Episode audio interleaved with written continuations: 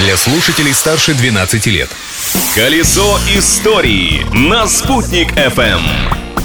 Всем большой солнечный привет! Для кого-то сегодня просто 6 марта, а для стоматологов профессиональный праздник – День зубного врача. Чем еще примечательна эта дата, я, Юлия Санбердина, расскажу прямо сейчас.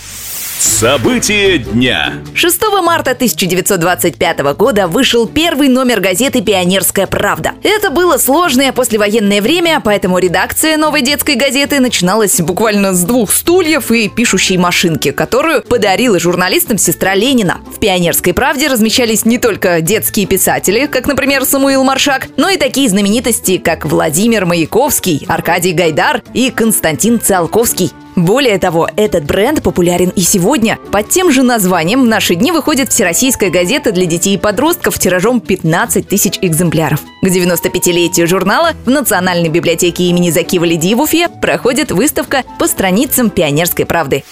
Открытие дня. Продолжим тему печати и периодики. У нас в Уфе в этот день, в 1874 году, открылась первая частная типография купца Николая Блохина. Надо сказать, что Николай Кондратьевич, помимо своего основного дела, занимался меценатством и многое сделал для города. Например, он выкупил у городской думы материалы и замостил тротуары и дорогу около своего дома для удобства пешеходов и транспорта.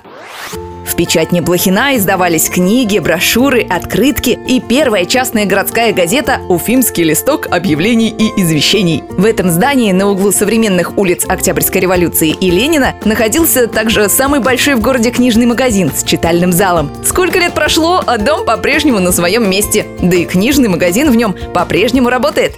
Решение дня. И еще один важный момент из истории столицы Башкортостана. 6 марта 1944 года был официально создан Демский район города Уфы. Начинался он когда-то с небольшого железнодорожного разъезда на левом берегу реки Билы в устье Демы, о которой наш земляк Сергей Тимофеевич Аксаков написал вот такое стихотворение. От этих мест красу вбирая, порою глаз не мог отвесть. Пусть нет на белом свете рая, зато за Волгой Дема есть.